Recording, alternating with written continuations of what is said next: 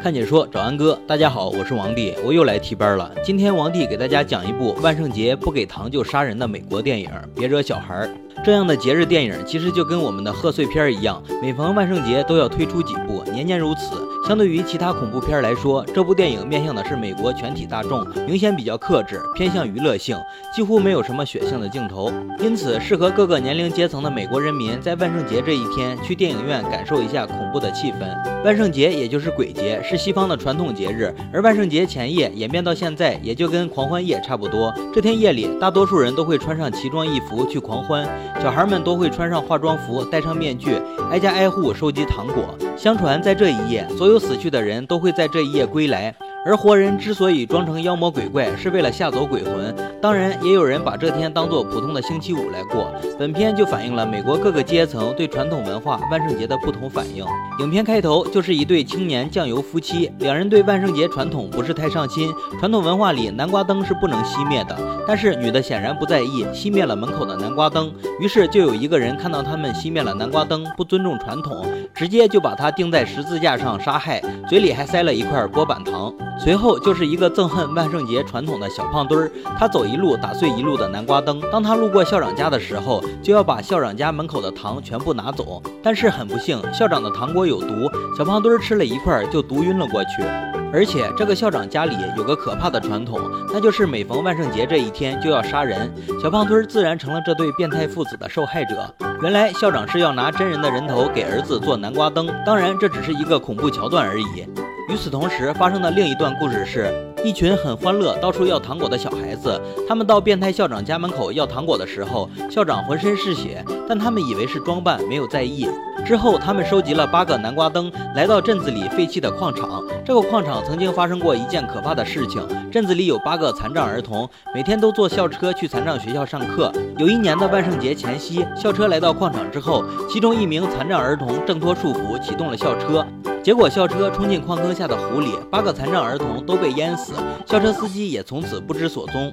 而今天这帮小孩子的目的就是到鬼地探险，要把八个南瓜灯送到湖边，送给这八个死去的残障儿童。用传统的说法，就是在万圣节前夕指引他们的灵魂回家。三个胆大的同伴先坐矿梯下去，等性格内向的小女孩坐矿梯下去的时候，看到其他四个同伴都已经被恶鬼杀害，吓得她直接晕了过去。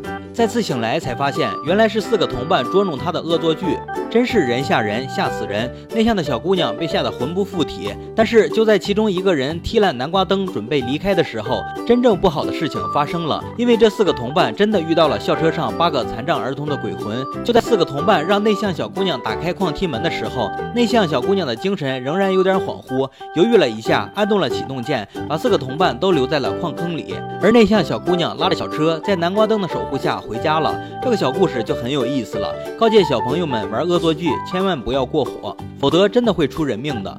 同时，万圣节的前夕，年轻人都在干些什么呢？当然是狂欢了。这群单身美女就四处勾搭男青年，参加他们的狂欢派对。但是其中一个打扮成小红帽的美女不愿意跟他们一起，最后拗不过姐妹们的盛情邀请，独自一人过去了。在路上，她遇到了一个奇怪的面具人。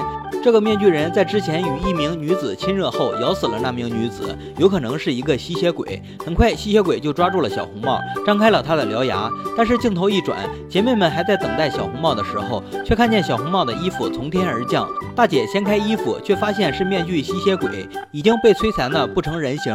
再看小红帽这一帮姐妹，竟然一点都不惊讶。这个面具男也不是真正的吸血鬼，而是变态校长杀人魔假扮成的吸血鬼而已。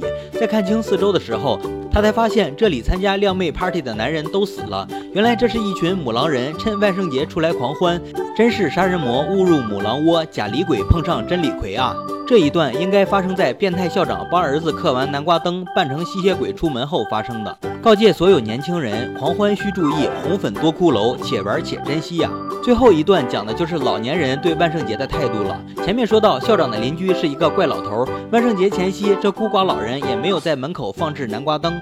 按照传统，不放南瓜灯的人家，小孩是不允许去敲门要糖果的。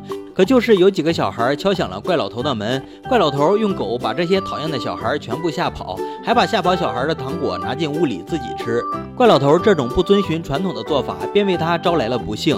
有人闯进了他的屋子，此处刚好承接校长挖坑埋小胖墩的那一幕。等他再次出门，院子里竟然诡异的摆满了南瓜灯。闯进屋子里的是一个娃娃，这个娃娃头套麻袋，手拎糖果袋，对老头不给糖的行为十分愤怒。可是娃娃全程都没有杀怪老头的意思，就算被怪老头撕掉头上的麻袋，一枪打烂南瓜头，也没有刻意杀掉怪老头，只是惩罚了怪老头，最后拿走了怪老头从吓走小孩手里拿来的糖果。看来这个娃娃真的是喜欢糖果呀，真应了那句不给糖就捣蛋的真理。我们就叫他糖宝吧。糖宝走的时候，意味深长地看了怪老头一眼。这里导演就交代得很明白了，糖宝无处不在。他当然知道怪老头就是当年企图杀害那八个残障儿童的校车司机，但他只是万圣节规矩的执行者，只处理破坏万圣节规矩的事情。怪老头在听到小孩敲门之后就学乖了，居然按照规矩给了小孩糖果吃。目光望过去，邻居的变态儿子还在等变态校长回家，拉着南瓜车的内向小姑娘正在回家的路上。一群母狼坐着奥迪 Q 五也从派对回家。原来这几个故事都是在同时发生的。糖宝隔着篱笆看着怪老头，好像在说：“我在看着你呢。”再惹小孩就不是惩罚你那么简单了。最后，糖宝则把目光投向了影片开头的那一对青年夫妻，女的熄灭南瓜灯，破坏了万圣节的规矩，于是就出现了影片开头的那一幕，嘴巴里塞的正是糖果咬了一半的波板糖。